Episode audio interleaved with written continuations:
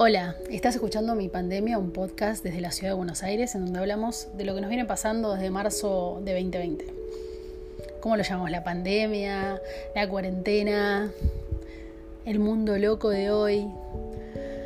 Ah, bueno, todos los días em, es como difícil entender lo que está pasando, me, cuesta. Es, em, sigue siendo un viaje introspectivo eh, en donde me conozco más y en donde analizo más mis, reacciones. Por ejemplo, me doy cuenta que muchas veces me, empiezo a maquinar con algo y me enojo con algo. Este, en realidad, em, el enojo es con mí misma. Pasa eso muchas veces, que nos enojamos con una persona o con una, o una situación, en realidad va más allá de, esa situación o esa persona, es algo que, tenemos adentro y que no, resolvimos o no lo estamos procesando bien. Y cuando lo descubrimos y decimos, no, en realidad me enojé por tal cosa, eh, el enojo pasa y es re loco eso.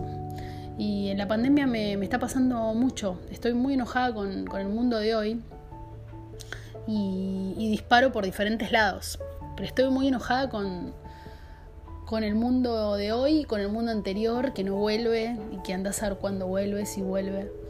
Em, y, como a todos nos cuesta mucho procesar lo que está pasando. Lo que está pasando, lo que no deja de pasar, lo que no sabemos cómo, cómo, cómo hacer en el futuro, hay mucha incertidumbre. Em, pero bueno, yo creo que como dije en otros, en otros episodios, tenemos que aceptar lo que tenemos ahora eh, y usar las herramientas que tenemos ahora, que son muchas más que el año pasado, y tratar de, encontrar esos momentos de felicidad, ¿no? esas, esas situaciones que nos hacen felices. Creo que más que nunca hay que, hay que seguir laburando en eso, en buscar situaciones que nos hacen felices, porque los problemas siempre van a estar. Somos adultos, tenemos problemas este, termina un problema y empieza otro, grandes, chicos, medianos, pero siempre hay algo por resolver.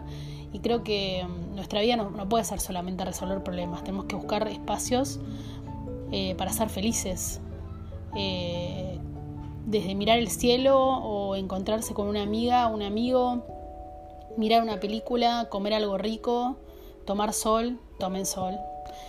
Em, buscar, buscar esos espacios sí o sí, porque si no la vida termina siendo una obligación.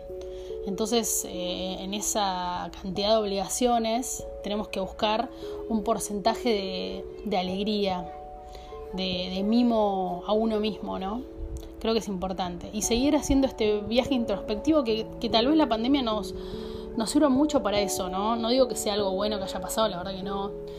Este, no sé si todo pasa por algo, la verdad que no, no creo mucho en eso, pero todo lo que pasa tal vez eh, nos sirva de algo, ¿no? Nos sirva para aprender algo, eso, eso creo que sí, en eso sí creo. Así que en ese viaje introspectivo que podemos tener, tal vez conozcamos más a nuestro cerebro, tal vez lo domestiquemos un poco más y, lo hagamos jugar más a nuestro favor, ¿no? Y eso tal vez nos traiga eh, más felicidad, eh, mejor estado de salud. Creo que mm, el otro día estaba mirando un documental en donde em, una persona decía, pero yo soy una persona sana, hago deporte, como sano, como súper sano, me hago estos licuados detox verdes y, corro y hago ejercicio y, tengo una vida súper sana, estoy en línea, impecable. Eh, sí, pero este, pero me enfermé igual, decía la mina, me enfermé igual, me agarró un cáncer, no sé qué, bueno. Entonces la mina empezó a analizar por qué le pasaba eso, más allá de, la medicina que le ayudó a superarlo. Eh, y la mina empezó a darse cuenta que tenía un montón de mambos no resueltos.